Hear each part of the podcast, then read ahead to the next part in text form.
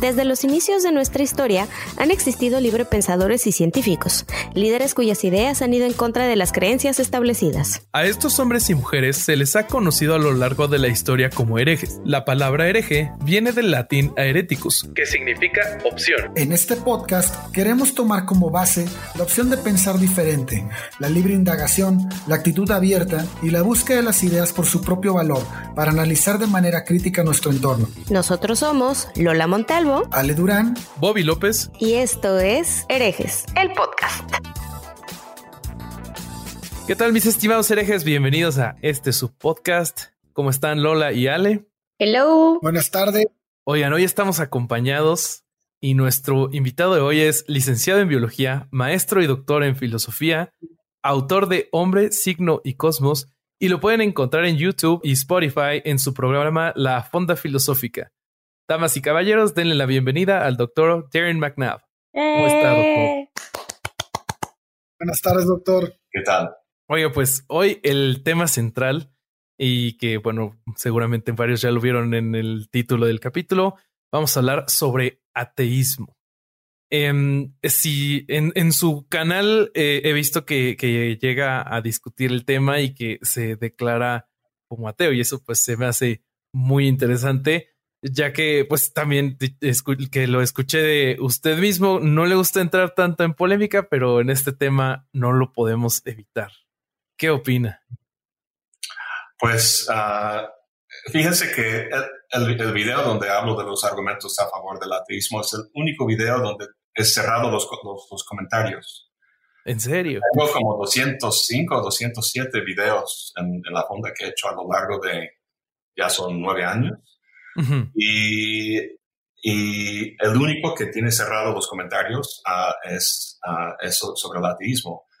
Y la gente escribe por, en otros, dejan comentarios en otros videos o me escriben en Facebook para, piensan que soy así como cobarde, pues no quiero enfrentar críticas a, a, la cuestión. Y el, punto es que es, es un tema, es, es, de los pocos, pocos temas que es tan, tan candente, tan uh, motivo. Uh, es bastante difícil hablar de forma racional sobre ese tema. La gente tiene, eh, o sea, es, una cuestión uh, existencial, ¿no? Y claro. tiene que ver con toda la cosmovisión de, mucha gente. Entonces, es, es Uh, después de esto no quería volver a... creo que en ese video dije, pues este, me gustaría organizar una plática con unos colegas creyentes y y en ese momento, pues me pensaba bien, pero ahora eso es lo que menos quiero hacer. Lo que, Yo me quedé con las ganas de escuchar esa, ese debate. Es, es, que es tan polémico y, y yo simplemente no, no veo realmente uh, provecho o avance en una discusión de ese tipo. Yo creo que uh, no sé. Obviamente yo quisiera influir en la, forma de pensar de, jóvenes, no que, no que sean necesariamente ateos, ah, pero que piensen de forma crítica en la medida de posible. Ah, pero hay algunos temas, y yo creo que con los temas de la religión y la política son los temas donde la gente de alguna forma agarra un punto de vista. Claro. Por el motivo, la razón que sea, en su juventud, su crianza, sus necesidades psicológicas, lo que sea. Y, no es una cuestión de discutir, es una cuestión de batallar. Entonces, la gente discute eso no para, no para aprender o convencer al otro, sino para pegar al otro. Y es, es, casi como un, un, show, ¿no? Así como de, lucha libre. Y no me gusta nada ese, ese, ese aspecto que tiene. Um, sin embargo, yo soy muy agradecido por, uh, pues, um, personajes, Bertrand Russell, por ejemplo. Yo recuerdo cuando estaba estudiando la licenciatura, leí su libro Porque no soy cristiano y eso me, me, impactó muchísimo. Uh, otros, no sé, otros autores sobre el, tiempo y luego en YouTube um, hay un hay un este, um, eh, intelectual, ensayista que se llama Christopher Hitchens. Claro. Sí, que es un famoso eh, ateo y sus videos son geniales donde habla. Pero el chiste es que ese, ese Hitchens tiene una, un humor muy sardónico que es encantador escucharlo, pero es muy difícil como eh, repetirlo. Y, y, la verdad es que tampoco, me gusta ser, em, em, no sé, duro con la gente. Por ejemplo, con mis papás. Mis papás son creyentes muy devotos y yo no quiero, no, me interesa tratar de cambiar su opinión o ridiculizarlos o nada por el estilo. Entonces, es un, es un tema que casi no me gusta tocar. Claro. Pero eh, cuando ustedes me, pues, me pidieron que, que, pues, que habláramos sobre eso, yo pensaba, ¿por qué no? Pues ya volver a... sí. Este, y, y, bueno, entonces, pues, a ver, ¿cuál era la pregunta? era, sobre su opinión del tema, pero creo que la respondió de, de forma excelente. Oye, entonces eh, ya nos comentaba hace un momento que usted creció en un hogar católico. Eh, ¿Cómo impactó la filosofía y el estudio de ella en, su, en sus posturas sobre el teísmo? Ah, pues fue un largo proceso. Eh, fue un largo proceso. Em, eso, no, eso no cambia de la noche a la mañana. Ah, em, yo, yo estoy agradecido a mis papás por haber, haberme criado en, digamos, con la, con la ética eh, judeo-cristiana. Digamos, no del Viejo Testamento, sino del, del amor de, Jesús, del, del prójimo y, uh, el, buen samaritano y, esas cosas. Esa, forma de, de cristianismo, digamos, su, su expresión ética es, es, es, algo que yo he interiorizado, ¿no? Así como parte de mi crianza, parte de quién soy, uh, en forma mis, mi, mi perspectiva política, uh, mi, mi, forma de tratar al, al otro. Eso es, eso es, algo que um, uh, iba, a comentar que el, fenómeno de la religión en, los Estados Unidos es casi único en, ah, en el mundo actualmente. Los, a ver cómo puedo explicar eso. La, gente es muy religiosa en, en Estados Unidos. Hay, mucho, ya saben, está todo muy, polarizado entre los republicanos, demócratas, los conservadores los más, más liberales.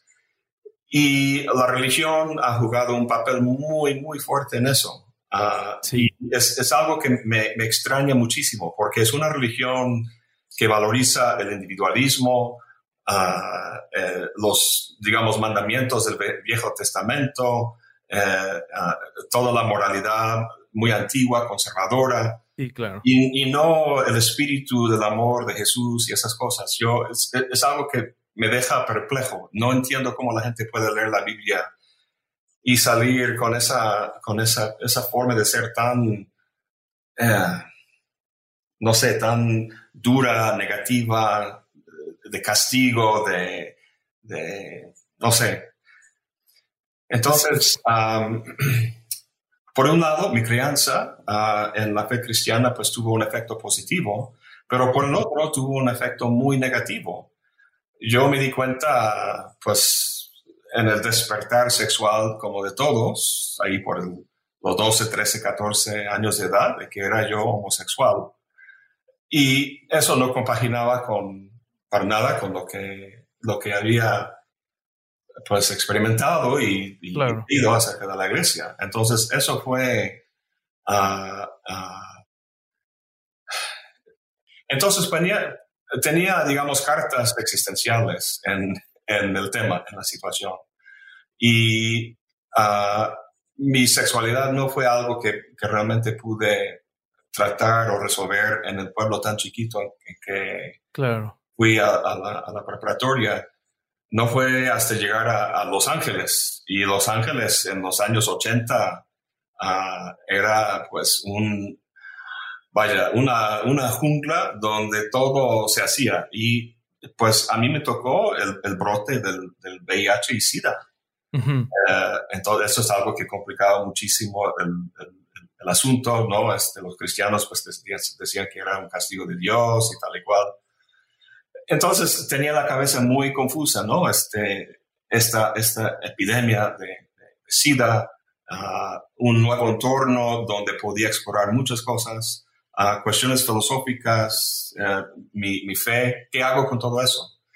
Y fue un largo proceso que, que, realmente empezó a cuajarse en el tercer año cuando, cuando descubrí la filosofía y empezó a darme las herramientas para pensar de eso de forma ordenada y, de, leer varias cosas que, pues que, que, argumentaba ah, sobre ese tema en particular. Y yo siempre digo, pienso a mí mismo que yo soy intelectual, yo llegué a ser intelectual uh, debido a que yo, yo tenía que em, eh, aprender a defenderme ante mi familia, ante la sociedad, ante... Uh, en aquel entonces el Internet no existía. Sí. Y entonces era un mundo donde uno podía estar muy aislado y por la falta de información uh, sentirse muy como vulnerable. Entonces para mí era un descubrimiento uh, enorme, increíble, este mundo de la filosofía y los conceptos, las ideas, los argumentos. Eran, eran no solamente herramientas, sino que eran armas o sea, para, para, mi existencia mental ¿no? y física. Ah, y e, entonces, pues hubo pues muchas experiencias y, maestros y libros, ideas que a lo largo de estos años en Los Ángeles ah, ah, me llevó a pues aceptarme a, como, como, como soy y también de en el proceso simplemente mi fe empezó a, a, a, deshacerse. Claro. No, fue algo que yo así quería lograr, es algo que, que se dio debido al, debido a, ¿A este conocimiento. Pues al, proceso que tuve que atravesar para que yo sobreviviera mentalmente y hasta físicamente. Y entonces, pues sí, yo, yo estaba buscando argumentos para argumentar contra los religiosos que me criticaban a mí, ¿no? Y como, como efecto de eso es que simplemente perdí la fe. Ah, porque encontré muchos argumentos, muchas cosas que me hacían pensar eh, de, bueno, ¿qué pasa con los budistas? ¿Qué pasa con eh, Mahatma Gandhi? Eh, ¿Se fue al infierno porque no fue cristiano? Y, y no sé, mil cosas de ese tipo. Sí. Eh, en su conjunto, pues digo, eso, eso es ridículo, no puede ser. Y sí, así que... Yo, yo me acuerdo que en un video, en uno de los videos, no me acuerdo si es este, donde habla de John Dominic Crossan o, si es el de los argumentos del ateísmo. Usted menciona que, yo creo que sí es argumentos del ateísmo. Usted menciona que existen eh, varios tipos de deidades, de, cómo el hombre ve a las deidades, con las que no tiene realmente un problema. Y creo que los enumera como este, el, dios de Spinoza y menciona creo que el, el, espíritu, eh, no me acuerdo muy bien el nombre, pero usted hace mención como de dos o tres y dice con el que, el que sí me genera un conflicto eh, es, es, es esta idea del, Dios es judío cristiano, ¿no? El, eh, este, este, este es un ser omnipotente que nos, nos revisa, incluso hace la comparativa de Christopher Hitchens de, de, Corea del Norte. De, Norcorea. Y este. Sí, o sea, si bien dice que no tiene una un real conflicto con estos, ¿en dónde sí encuentra un problema este, ideológico con esto? ¿Dónde choca ideológicamente con estas con estas culturas como el taoísmo o, el este, budismo este tipo de, este, de ideologías que parece que no tienen dioses, pero sí, sí, sí, lo, tienen realmente. Sí, si uno va a las enseñanzas del Buda, si lee las enseñanzas del, Buda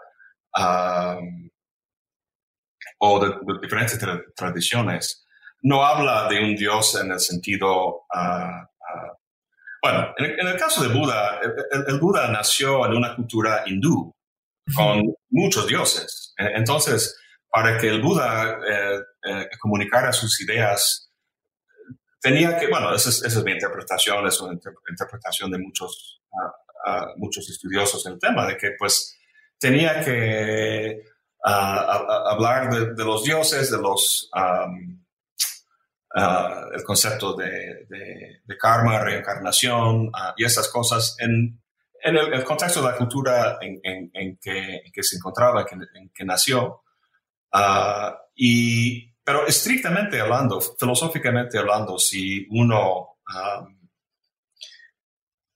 eh, lee esos escritos, no hay nada como este, este, este ser individual que es consciente de tu existencia. Um, uh, entonces yo pues por mi formación en, filosofía los leo filosóficamente uh, y, leo la Biblia filosóficamente, psicológicamente.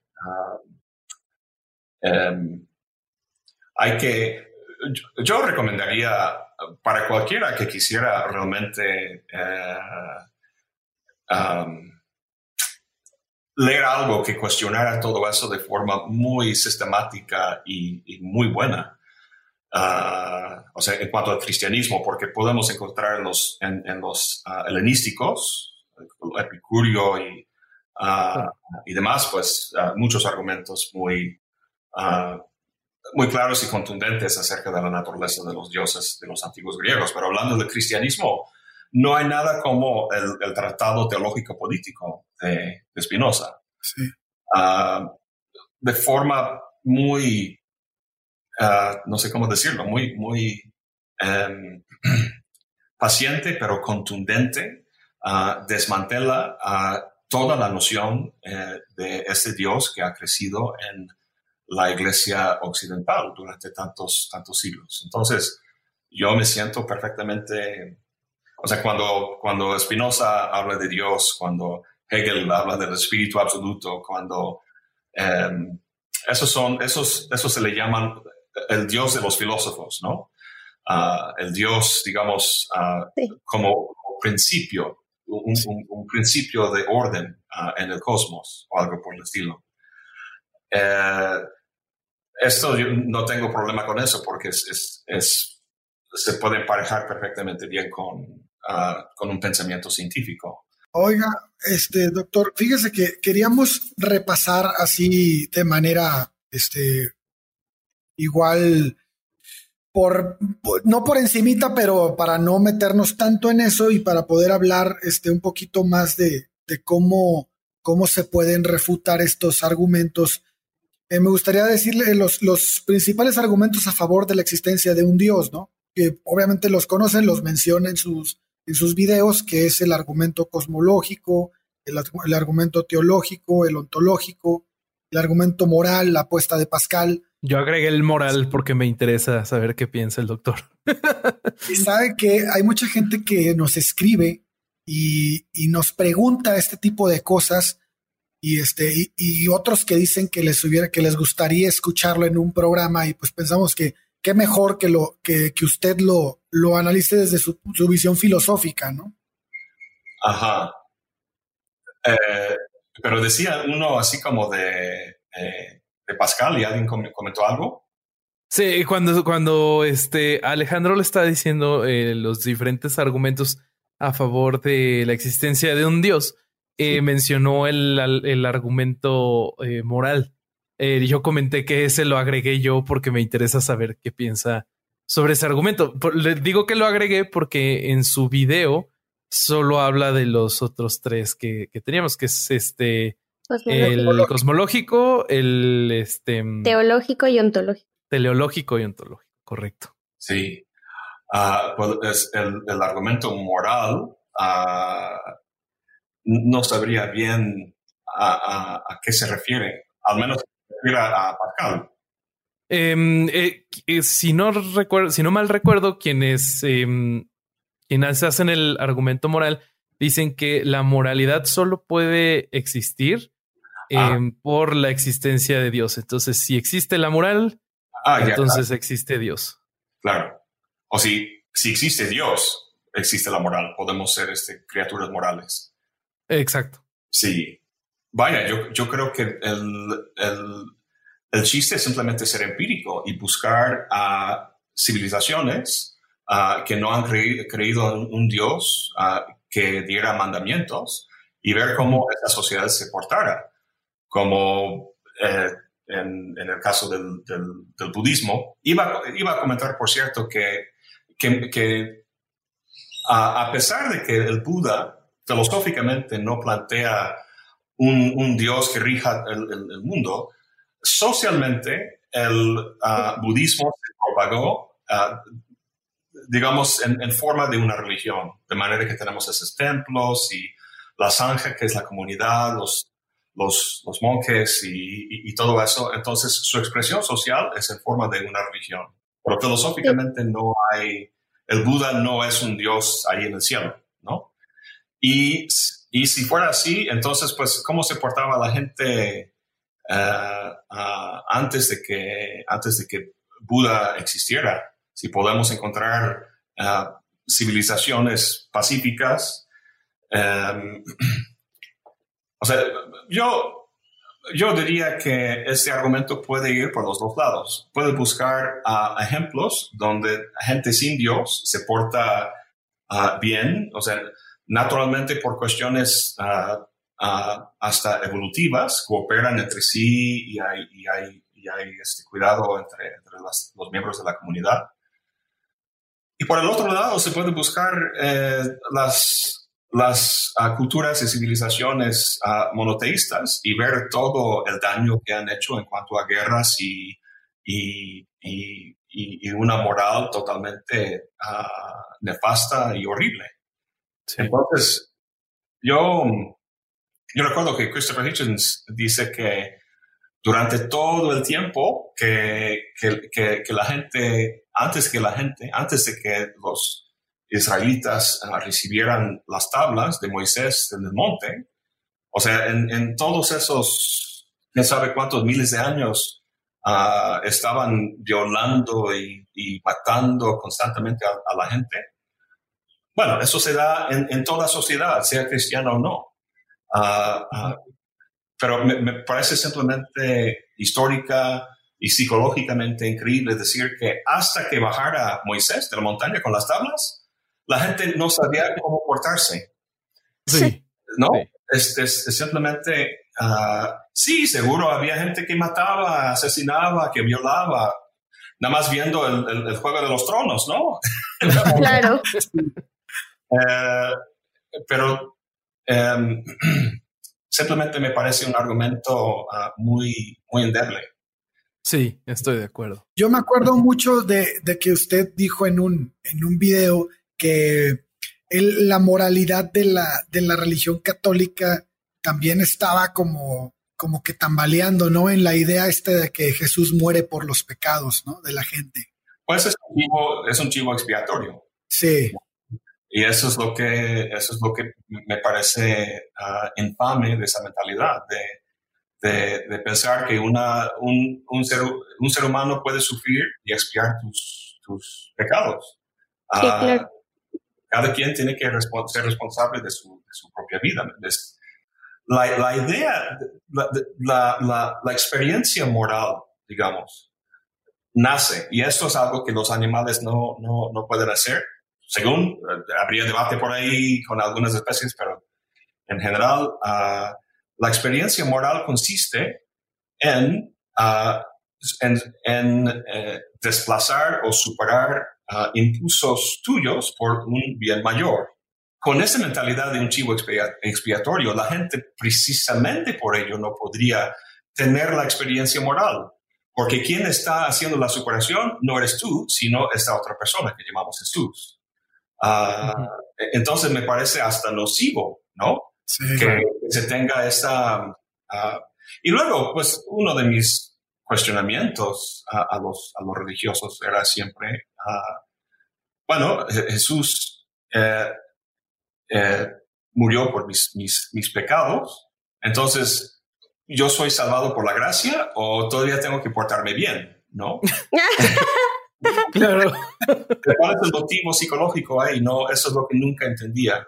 Eh, a mí lo que me causa como mucho conflicto con esto de que Jesús murió por nuestros pecados es que eh, el tipo, el tipo de, pensamiento es, es el, o bueno, el tipo de excusa es que es que él nos ama, ¿no? Entonces se supone que el amor es, es lo que rige en, en toda esta eh, faramaya del, del Nuevo Testamento, pero pues si él se tuvo que morir por tus pecados, eh, entonces qué clase de amor le, le, le, le, pagaste tú de regreso, ¿no? O sea, eh, me parece que es una, una campaña bastante egoísta en la cual sí, la parte del chivo expiatorio es, es totalmente la expresión, la, la que queda más adecuada, porque no puedes, no puedes corresponder de ninguna otra manera y todavía te cuestionas que cómo te tienes que portar, pues te tienes que portar como a ti te gustaría que te trataran, no, no de otra manera. No necesitas a nadie más que te lo venga a decir. El hecho de que tuvieras que crucificar a un pobre inocente para que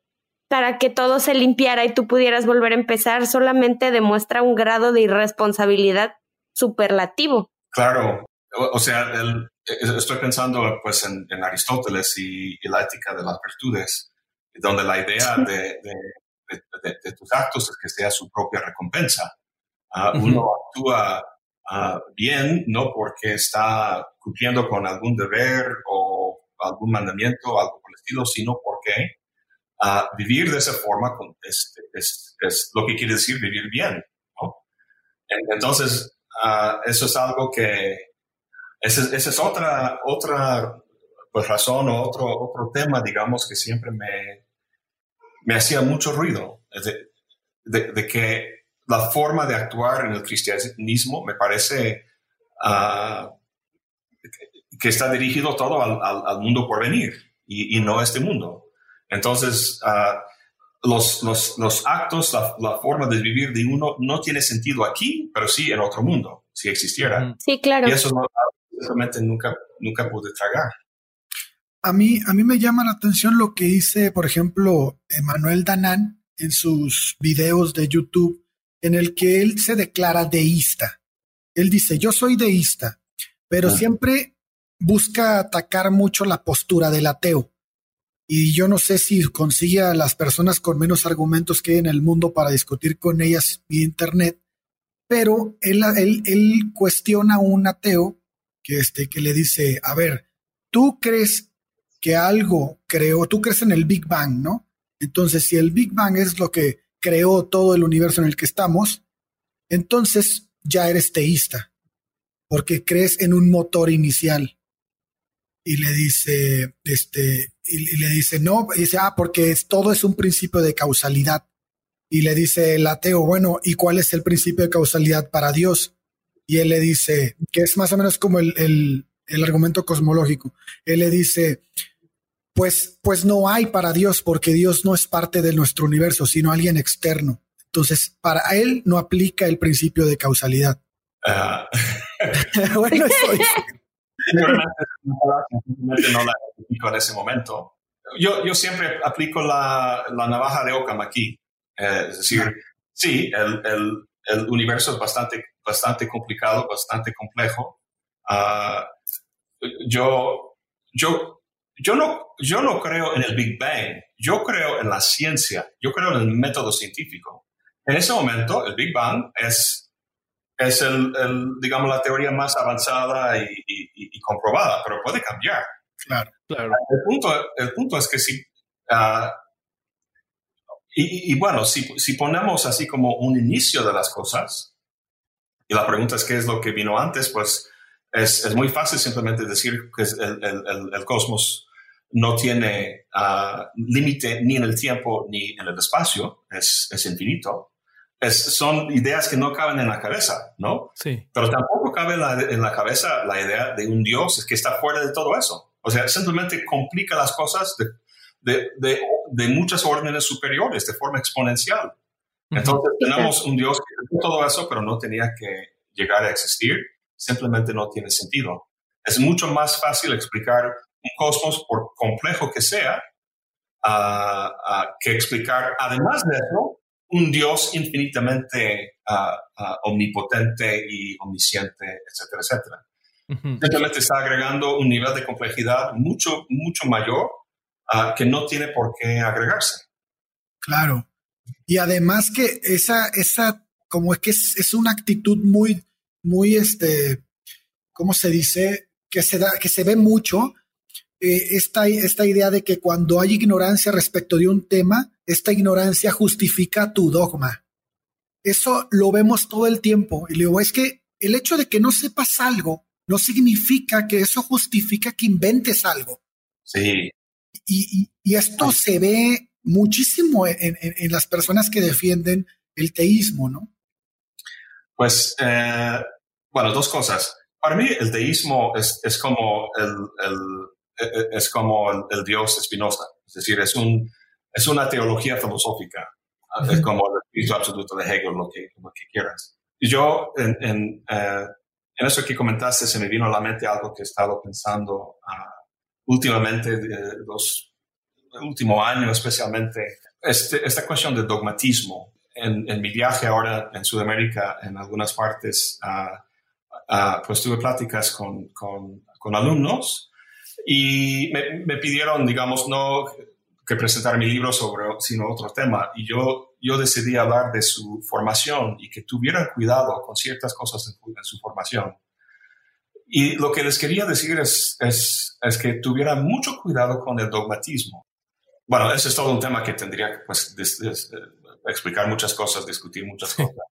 Pero bueno, el, lo, que, lo que yo veo en el mundo académico, uh, la gente que conozco de diferentes partes, filósofos, uh, tanto que conozco personalmente como leo en, sus libros o internet, lo que veo en general en el mundo académico uh, es mucho dogmatismo. Um, la gente agarra una postura, una posición y, y luchan a muerte para defender esa posición. Yo, yo em, em, em, empecé esas pláticas con los alumnos diciendo lo siguiente, uh, una afirmación mía polémica para empezar la discusión. Decía, la única diferencia entre un doctor en filosofía y una persona normal de la calle es simplemente que el doctor en filosofía es más hábil para justificar sus prejuicios. Totalmente de acuerdo pues es algo muy llamativo. Y yo, yo quisiera que no fuera cierto eso, porque supuestamente es el filósofo, es el filósofo quien uh, supuestamente es capaz de revisar sus creencias y, pasarlas por un criticismo y eliminar aquellas que no tienen fundamento, que no tienen argumento. Pero la verdad es que más que nada lo que yo veo son muchos prejuicios, muchos dogmatismos que la gente adopta de forma irreflexiva uh, y, por cuestiones, no sé, estéticas, personales, lo que sea. Y, simplemente pues lo, trata de defenderlo. Lo que, lo que no veo, lo que no escucho, uh, y no quiero ponerme aquí como un, un, así como gran ejemplo, pero tengo que decir que una cosa que la, la Fonda Filosófica me ha dado a mí es, es que me ha hecho menos dogmático. Porque me pongo en los zapatos de Hegel, en los zapatos de Aristóteles, de Kant, de, muchos autores distintos. Y yo, yo trato de ser lo más objetivo posible. Yo no quiero que mi canal eh, sea, digamos, partidario, que tenga un punto de vista donde, pues, todos los todos los de la filosofía analítica o los eh, racionalistas son malos o estúpidos o tontos o qué sé yo. ¿no? Y yo creo que la única cosa en, que soy dogmático es eso del, ateísmo, ¿no? La gente dice que hay que ser, ah, ah, ¿cuál es la palabra? No ateo, sino agnóstico. Agnóstico.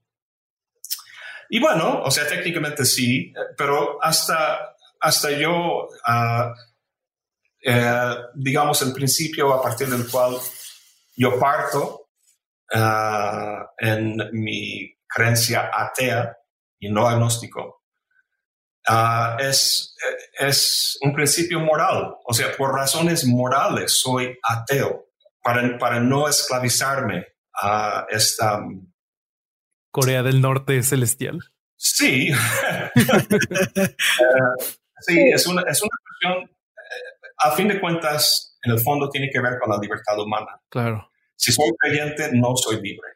Ah, y es, es, un principio que, que para, para mí bien intelectual, para, para que yo sea capaz de, en la, medida, en la medida posible, en la medida posible ser, ser capaz de abordar algo de una forma uh, objetiva y crítica, eh, veo como necesario uh, este principio de ateísmo.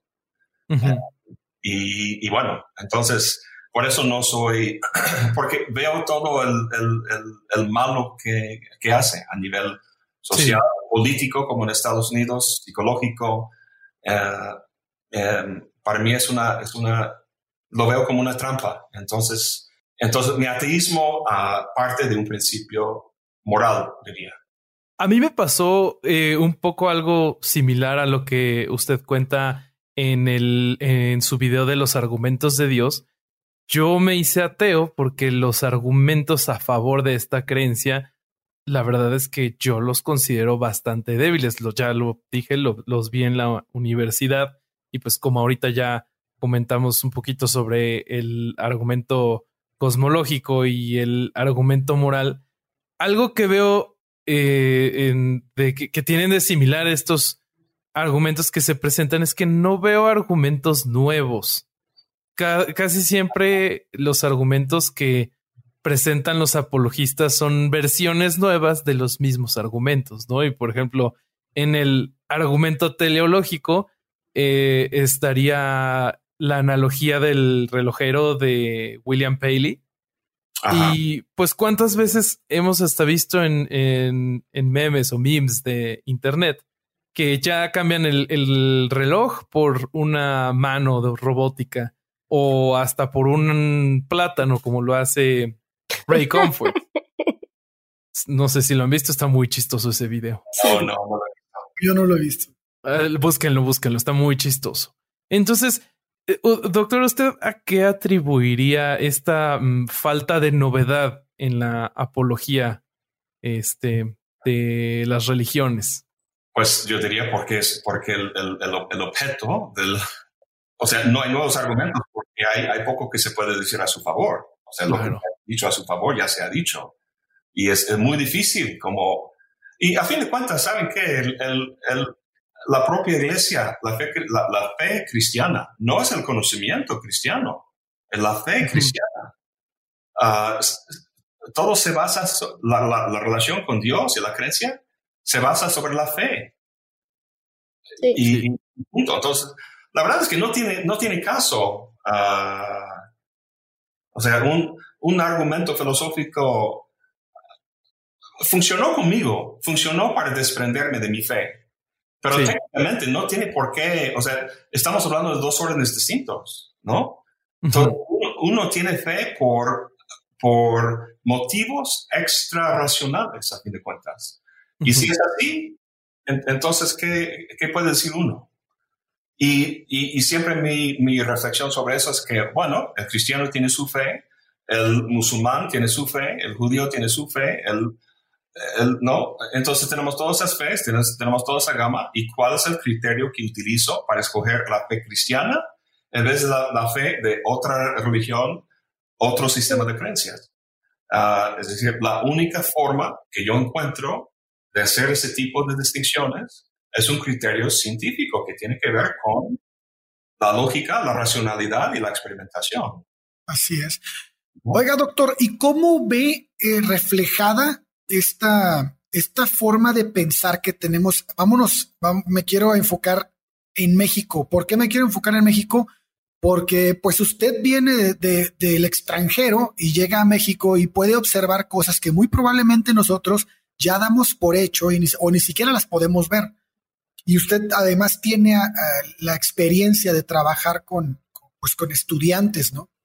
Entonces, yo quisiera preguntarle si cree que exista una, una, una relación directa entre las creencias de los mexicanos, llamémosle la Virgen de Guadalupe, el catolicismo en sí, el dioses, la, superstición que es durísima en México. Todo esto, ¿cómo afecta directamente el pensamiento crítico de, cada individuo, que nos lleva de repente a tomar decisiones que pues al parecer no fue utilizado nada de nuestro raciocinio, sino, sino meramente este, pues, pues nuestras ilusiones, deseos probablemente, este, ganas de que algo exista. No sé, ¿usted cómo lo ve? ¿Cómo, cómo, ¿Con qué experiencia tiene con, con, la, con su, su estancia en México y sus estudiantes? Pues fíjense que uh, hace 10 años, en 2008-2009, tomé mi primer año sabático y viajé a Asia. Estuve en Tailandia, varios países ahí en, el sureste de, Asia. Y yo, yo fui a, Tailandia esperando encontrar un pueblo muy, no sé, espiritual, iluminado y todo eso, por lo que he leído en libros así del budismo y todo eso. Y para nada.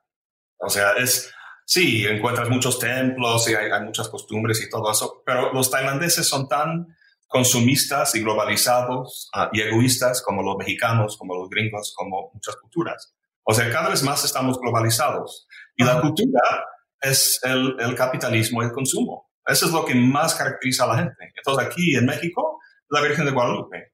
En, en, en, Tailandia es, es otro, hay un, de hecho hay un, hay un diosita ahí que, ah, que encuentras en los taxis, así como acá, ¿no? Uh, que haciendo referencia a, la diosa que ayudó con, ¿no? Que, que su taxi. Literalmente, yo veo más cosas en común que diferencias. Entonces yo diría que en México pues tiene su, su historia particular, ¿no? Uh, pues que tiene que ver con España, la conquista, la, colonia, la historia, todo eso que conocemos, pero que es, muy parecido a, a, mi, a mi gusto a, a muchos países. Vaya, no, no soy, digamos, historiador de la religión, no soy sociólogo, eh, pero sería muy interesante. Em, ¿Quién dijo eso de pobre México tan lejos de Dios, tan cerca de Estados Unidos? Oh, no recuerdo, pero es una gran frase. Sí, lo he escuchado, pero no me acuerdo quién lo dijo. No, recuerdo quién lo, lo, dice, pero no sé, la manifestación religiosa, sin duda, entre México y Estados Unidos tiene muchas diferencias, como comenté al, principio, que, bueno, la verdad es, no, no, no sabría a, qué atribuirle. no, soy, no soy sociólogo, no soy psicólogo, tengo, digamos, lecturas así de todo ese tipo, pero no lo he estudiado a, fondo.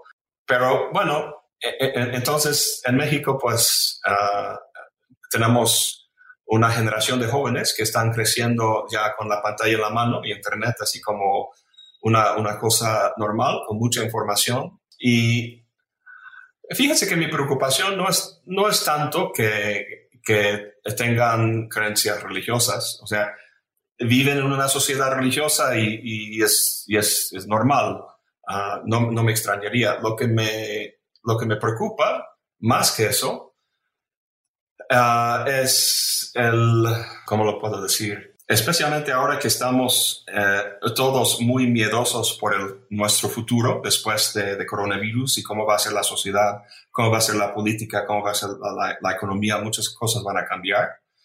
Ah, va a haber mucha, mucha posibilidad de, pues, las cosas van a tener que acomodarse y va a haber muchas luchas ah, ah, obvias y, y, y, otras más sutiles, ¿no? Para para que la gente em, vuelva a estar en algún canal, ¿no? ¿Y, qué canal va a ser eso? ¿Va a ser este consumista? ¿Va a ser así del juego siempre de los, de los políticos y, las cosas donde nada se, ah, logra cambiarse? ¿O vamos a poder eh, realmente cambiar estructuras sociales? Eso es lo que, esa es la disyuntiva que nos encontramos ahorita y lo que me preocupa digamos, es, es, es que los jóvenes hoy en día tengan no solamente una capacidad crítica de analizar su, su realidad uh, y, y, aceptar o no la religión, eso, eso sí es un tema, sino, no sé, una, una, una, una capacidad o abertura de los jóvenes, y siendo jóvenes va a tener más impacto, yo, yo creo, de ver el mundo de una forma distinta, de ver a su prójimo de una forma distinta, de no ver, por ejemplo, el gringo, no ver a, los mexicanos como los que invaden a su país, o uh, pensar en formas, de, forma más solidaria, forma más este, comunitaria.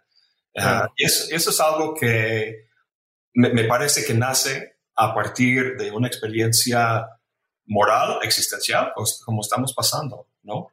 Entonces, para mí eso es muy crítico y, y no sé qué, papel la religión va a tener. Eh, no sé, son, son muchos temas que estoy, pues, es muy difícil pensar en el momento, ¿no? Sí, seguro. claro. Mis ideas y, y, pero está todo muy candente y, y, qué va a pasar. Y, y, luego vemos a todas estas teorías de conspiración y, y todas estas ideas con el COVID, ¿no? Que tenemos ahorita el, el virus y este y, y, escuchamos cada cosa que la gente cree sin someterla a ningún tipo de, este, análisis. De análisis ni nada. Pero además de esto, a mí lo que más, y sí, sí, hasta cierto punto sí me molesta, es que yo considero que si tienes una red social y tienes la capacidad de publicar cosas pues tienes que tener una cierta responsabilidad para hacerlo. O sea, al menos tienes que revisar lo que vas a publicar. Pero la gente ni siquiera, no, no, no solo no lo revisa, lo cree como algo que, o sea, si, el, si dice alguien que el virus se hizo en un laboratorio en China, lo suben y, lo publican y aparte lo aseguran. O sea, esto es, y, y lo estoy poniendo ahorita como ejemplo la, situación actual, pero lo podemos ver desde los inicios de la humanidad, de, que vinieron los aliens y, metieron aquí a las pirámides y que los enseñaron a construir. Y, bueno, hay mil y un conspiración, ¿no? Las, eh, polulan por, todo, por toda la red, polulan por toda la red, pero este, pero a mí sí me, a mí sí me preocupa un poco esta, esta falta de, de, análisis, de, de, pensamiento crítico, de, cuestionar las cosas.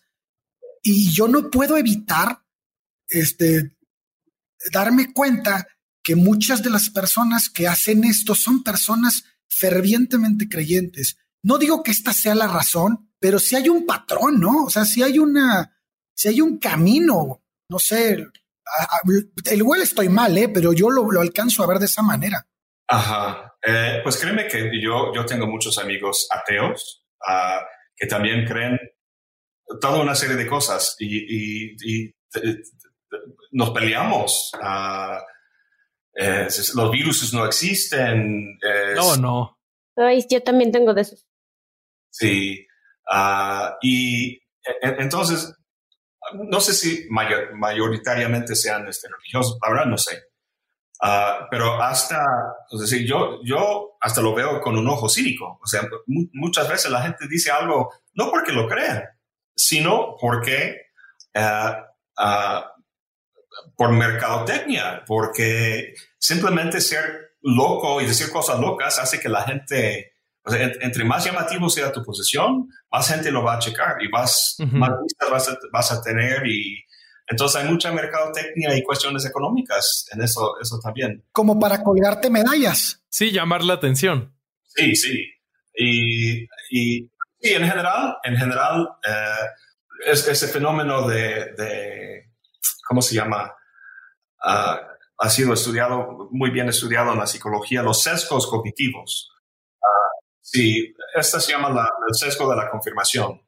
Entonces, alguien, alguien por el motivo que sea, tiene cierta perspectiva, quizá informada por su creencia religiosa, por una, por una postura política o por la razón que sea. Ah, pero esa es la, la, la, cosmovisión que tiene. Entonces, uh, buscan en Internet pues las cosas que confirmen su, su postura y aquellas que no, pues van quedándose fuera del filtro, ¿no? Y los buscadores uh, saben muy bien cómo rastrear tu actividad en Internet. Entonces, ellos saben mejor que tú tus, tus, intereses y tus compromisos. Y entonces tu muro, las cosas que tú encuentras cuando googleas algo, va a ser distintas de las cosas que va a encontrar alguien con una perspectiva diferente. Eso es algo muy preocupante. La gente, la mayoría de la gente no sabe que ah, la información que le llega es algo, digamos, diseñado para, para eh, satisfacer su, sus, sus, sesgos particulares, ¿no? Todos vivimos en una burbuja ah, de este, que, que, filtra eh, la información Ah, que, no queremos ver, información que no confirme nuestra hipótesis, digamos, de partida. Y eso es muy preocupante. ¿Cómo, ah, y vaya, eh, entonces, ¿cómo puede ser uno crítico ante eso? Es, es algo muy difícil porque nuestro instinto es de sentirnos, em, no nos gusta sentirnos así como ah, eh, eh, con dudas o a la deriva. Queremos tener una situación muy, muy, muy firme. Entonces, estar con dudas y estar con preguntas y cuestiones, uh, no sé, hasta quizá haya razones de la, evolución, ¿no? Entonces, evolucionamos para tener esas, esas creencias este, que, o sea, si, alguien está en el campo, en la sabana de, de, África hace miles de años, así como dudando si pues, debería moverse o no, pues el, el, león le va a comer, ¿no? ¿Quién sabe? ¿Quién sabe? Lola, tenías un comentario, ¿no? Ahorita ibas a decir algo y ya no lo dijiste. Eh, pues sí, es que no tiene mucho que ver al respecto porque no es filosófico, pero yo creo que muchas de, las creencias que se tienen al respecto de las teorías de confirmación es porque se les hace muy fácil decir que un virus es creado. Y se les hace muy fácil decir que la secuencia de algo es alterada, cuando en realidad si tú te metes a un laboratorio y trabajas con este tipo de pues de materias, te vas a dar cuenta que todo deja se deja pistas, la propia naturaleza. Hace rato que mencionaban la navaja de Ogham, el doctor, eh, no es otra cosa que el principio de la parsimonia o parsimonía, que es que la solución más fácil, esa es la que va a ser la respuesta y la evolución funciona de la misma manera, trabaja con lo que tiene haciendo una especie de parchado. A lo que voy es que la misma naturaleza deja pistas de que algo es natural o no, y el humano deja todavía rasgos mucho más tangibles a la hora de analizar una obra de arte o una secuencia genética. Y cuando desconoces tanto de arte como de genética eh, y nunca has tenido la experiencia, aunque sea de segunda mano, o sea, que te platique alguien cercano todo lo que involucra todo el, el proceso que, que está metido dentro de la conspiranoia, pues es difícil, es difícil no creerte las mentiras que, que viene un PhD con haciendo alarde de su título a contarte, ¿no? Entonces, lo, era lo que yo quería decir, que parte, parte de no tener el pensamiento crítico es, es darle, tu, darle la credibilidad a gente que probablemente no la tenga. Y por no revisar los datos de esa persona, por no revisar cuáles son sus publicaciones o por no revisar cuáles son sus antecedentes, te vas totalmente sesgado a creerle en lugar de, de, de demostrar un poquito de responsabilidad y irte a revisar esos datos, ¿no? Es lo que quería decir igual y hasta se edita, eh, no sé si tiene sentido que lo haya metido o no. Ya, lo dije. No, eso me pasó muy concretamente. Un, un amigo mío pues no, no cree en, uh, en, en, el virus del VIH. No, no, no existe. Uh, y, me mandó una información este, de muchos científicos que, que estaban apoyando esa idea y yo tomé el primer nombre en la lista de esos científicos y, y, lo busqué en su página Wikipedia o información sobre esa persona. Y tiene publicaciones donde habla a favor de la astrología. ¿Creen la astrología? sí. es, un, es, un, es un truco, una, una cosa de China y cosas por el estilo. Entonces, de repente vi que, pues sí, si investigas un poco vas a, vas a encontrar que, pues, uh, hay, que investigar bien las fuentes de las que estás tomando la información. Y una de las personas antes de que termine y que me enseñó esto muy bien es el mismo eh, Noam Chomsky, famoso Chomsky. Claro. Sí, en, cuando pasó el 11 de noviembre, cuando pasó el, 11 de septiembre en Estados Unidos, uh, poco tiempo después salieron muchos videos que mostraban cómo los edificios caían como de, una demolición planeada, muy así. Pancake, decía, ¿no? Sí, y, y, la verdad es que leí mucho sobre eso y vi los videos y eh, me estaba calentando mucho y, ya tenía en la cabeza esa, esta, ese complot y qué horror que esos, este, el gobierno de Estados Unidos estaba, había planeado eso y no sé qué. Y Chomsky no lo tragaba para nada.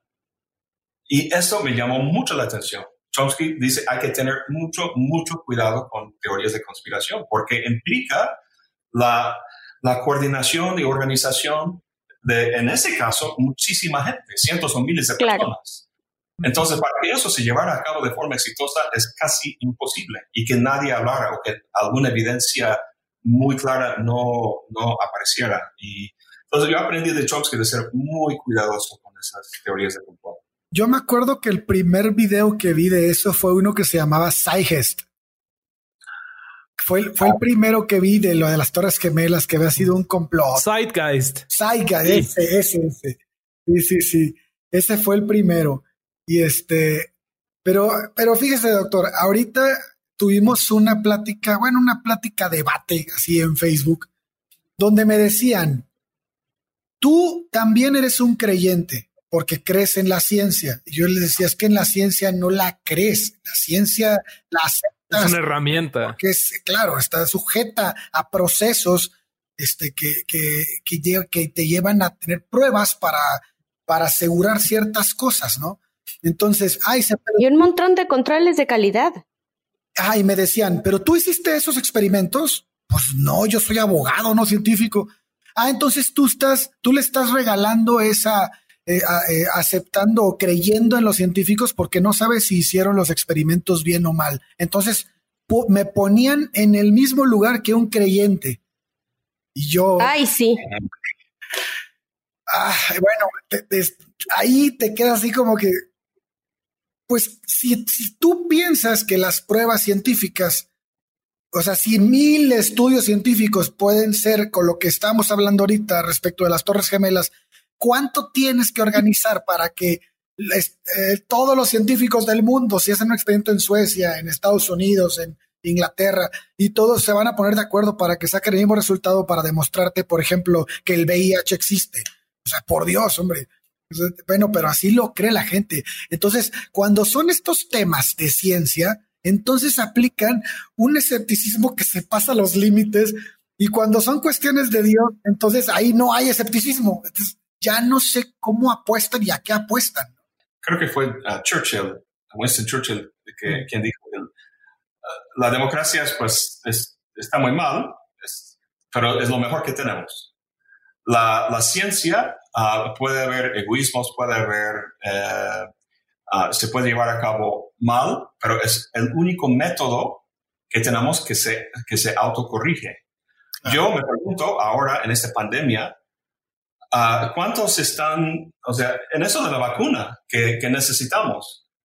Eh, no estamos buscando a, que Dios nos mande una vacuna. Estamos confiando en Entonces, em, ah, yo simplemente diría, uh, ok, ¿cuántos casos de éxito, si estás hablando con un, creyente, un cristiano, cuántos casos de éxito me puedes este, enseñar donde tu oración a Dios tuvo efecto. Y hablando en términos estadísticos, ¿no? tomando las oraciones de mucha gente ah, para evitar cualquier este, eh, ah, ah, fenómeno estadístico saliendo por azar. Y luego, ¿cuántos casos de científicos, no? los aviones volando en el aire sin, sin caer, los medicamentos que funcionan, mil y una cosas, ¿no? Hasta las cosas más abstractas de Einstein, comprobándose con experimentos astronómicos que hacemos desde la Tierra. hace unos días, otra vez, se, se, comprobó, digamos, su teoría de la relatividad con ciertas observaciones. Entonces yo diría, eh, bueno, yo creo en la ciencia, sí, tenemos que creer en algo, pero es la mejor cosa que tenemos, porque creer en, en los milagros de Dios, no, yo, no hay base para, para, para ello. O sea, puede ser que todo lo que tenemos como creencia en la ciencia actualmente sea falsa. Eso es posible. Otra vez, yo no creo en la ciencia, yo creo en el método científico. sí. Efectivamente. sí, con tiempo suficiente. Ah, eso, es, eso es algo que Peirce trata muy bien en su, en su, filosofía. Yo trato, lo trato en mi libro Hombre, Hombre de Signo y Cosmos. Uh, de, de, que con, con, el, con el tiempo uh, las, los, los, resultados del método científico se van corrigiendo a través de una comunidad muy amplia, la más amplia posible de, de, de investigadores. Quizá uno de esos investigadores sea fraudulento y está haciendo trampa. ¿no? Eso, eso sabe, lo, lo encontramos en la ciencia. pero suponer que miles y miles de científicos están coordinándose entre sí para engañar al público con respecto al calentamiento global. sí, no. Pide, sí, pide un, un decir, pide que, que creamos algo uh, que es mucho, mucho, mucho más improbable que el caso contrario. Eh, doctor, ¿por dónde cree que podemos empezar para eh, cuestionarnos de manera honesta lo que creemos y lo que sabemos? Pues uh, fíjense que un, uh, un filósofo alemán que se llama uh, Fichte, Fichte, contemporáneo de Hegel y Schelling y, y aquellos, decía que el tipo de filosofía que un hombre escoge depende del tipo de hombre que uno es. Eso es algo que va un poco en, en, esa, esa, cosa que dije acerca del doctor en filosofía y la persona normal de la calle. Es decir, escogemos, es, es, es muy difícil, uh, especialmente en la filosofía, ¿no? En la ciencia mucho más fácil, pero en la filosofía, uh, porque uno es nietzscheano, o otro es heideggeriano, o, otro es eh, kantiano, etcétera, etcétera. ¿Será por un razonamiento objetivo? Si es así, entonces, ¿por qué, por qué encontramos tanta, tanta variedad, digamos, en las posiciones filosóficas? y entre, entre los, los profesionales de la filosofía. Es, es algo que eh, es un poco preocupante. Uh, para ser crítico con uno, amigo, uno mismo um, ayuda mucho tener un, una amistad de confianza de alguien que te cuestione, alguien que te, tenga otro punto de vista. Uh, Y pues exponerte, exponerte a no sé, exponerte a, a, posturas, ideas que normalmente no buscarías, ¿no? Hay que, hay que encontrar la forma de romper ese, este burbuja en que, en que vivimos. Y la verdad es que es difícil. La última cosa que yo diría con respecto a, la religión, eh, digamos, para mí su lado negativo es que para mí la mayoría de la gente que tiene fe religiosa, si rastrea uno los motivos, a fin de cuentas, en la mayoría de la gente, no hablo de todos, termina en el miedo. El miedo a la muerte, el miedo a la inexistencia, el miedo al mundo, el miedo de, de no tener amparo, ¿no? Y eso me parece un motivo bastante eh, desagradable para regir tu, tu, tu, vida. Tengo miedo, entonces voy a, a esconderme en una en, un cuento, en una fábula que me haga sentir bien. Em, no sé, me, parece un motivo bastante, nada digno para el ser humano. Hasta cobarde, ¿no? Cobarde, yo, yo diría cobarde. Entonces, para mí eso fue un, factor también importante que yo empezara a dejar mis creencias. Yo no quería ah, que mi vida se rigiera por el miedo, no quería ser una criatura miedosa. Y entonces, pues sí, quería comentar eso antes de que se acabara el, tiempo. Muchas gracias. Eso, ese es un punto bien fuerte, porque lo hemos tocado varias veces, ¿no? El, el, que el miedo es lo principal, ¿no? Lo que el caldo de cultivo para cualquier tipo de, de creencias de ese tipo. Y, y, el miedo a la muerte es uno de los más grandes, ¿no? Exactamente, sí. Pero bueno, estaba, ah, estaba yo pensando, de hecho, ah, ahora con todo el mundo encerrado en su casa y ah, esperando a que se pase esto, la gente se está volviendo loco. porque están todo el día, bueno, yo vivo solo, ¿no? Entonces no, no tengo a alguien aquí en la casa con quien puedo hablar y, pasar el tiempo. Entonces la gente, em, Pascal decía que la mayor parte de los, de los problemas del, del, hombre provienen de su incapacidad de, de, sentarse solo y quieto en su cuarto un buen rato, ¿no? Claro. Uh, Entonces, que la gente está experimentando cuestiones psicológicas muy feas con este encierro y, están aburridos y no hay nada que hacer y bla, bla, bla. Y es esa misma gente que, que, quiere vivir una eternidad en un cielo donde... Entonces, si no aguantan aquí eso, ¿cómo van a aguantar una eternidad de lo mismo? ¿no? sí, es ridículo, es verdad. Y, es que el punto es que estar solo en tu cuarto sin hacer nada, pues te lleva a, empezar a pensar, ¿no? Y, ese pensamiento a veces te lleva a cuestionar. Yo me acuerdo mucho que platicaba con, con amigos que les decía, a mí yo disfruto mucho estar solo en mi cuarto o ir, o ir a ciertos lugares solos y me decían, yo no puedo estar solo. Y decía, pero ¿por qué?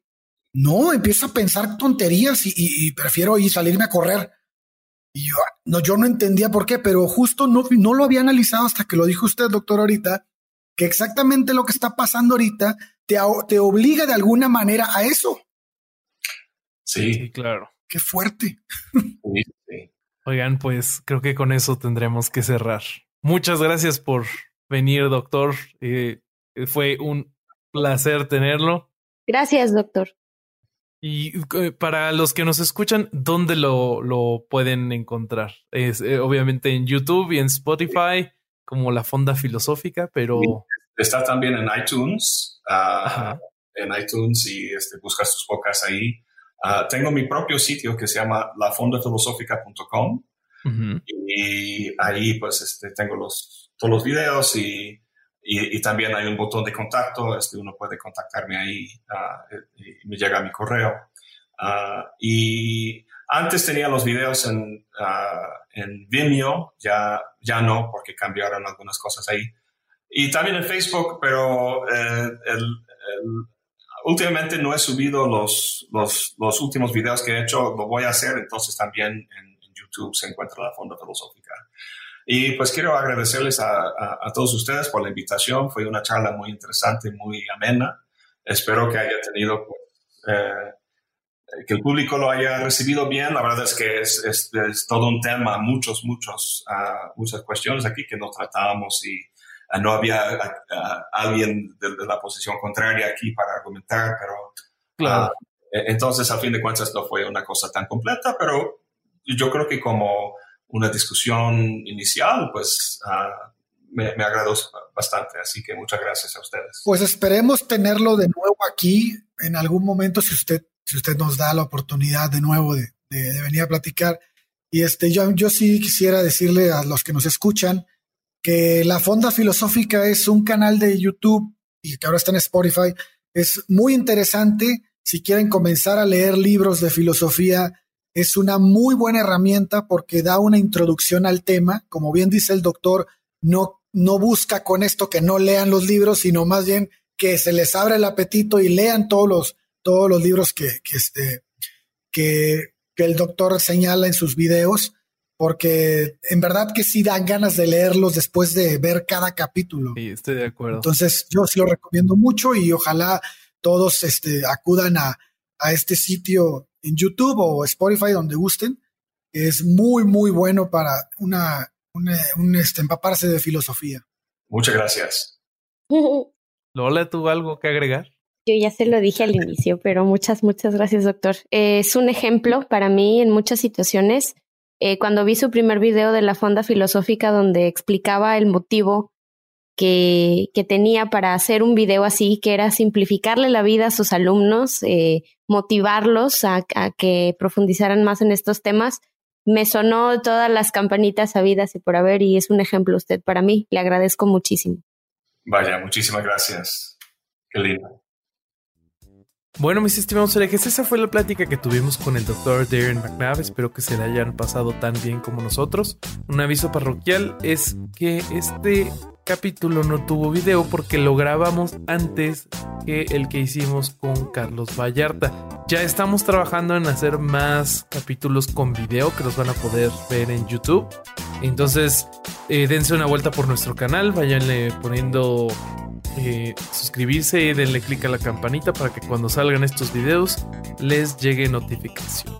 Como siempre saben que nos pueden escribir a nuestro correo herejeselpodcast.gmail.com Si quieren apoyarnos, lo pueden hacer a través de Patreon en patreon.com diagonal. Los queremos mucho y hasta la próxima.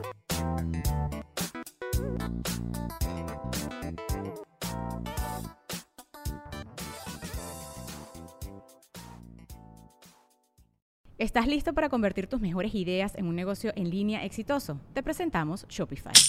Tal vez no lo sabías, pero nuestro podcast More Than Mamis es un negocio y lo empezamos por supuesto para desahogarnos y hablar sobre la maternidad, no para convertirnos en expertas de ventas y del e-commerce. Así que sí, necesitábamos ayuda para vender nuestro merch y poner en marcha nuestra tienda. ¿Y cómo suena con Shopify?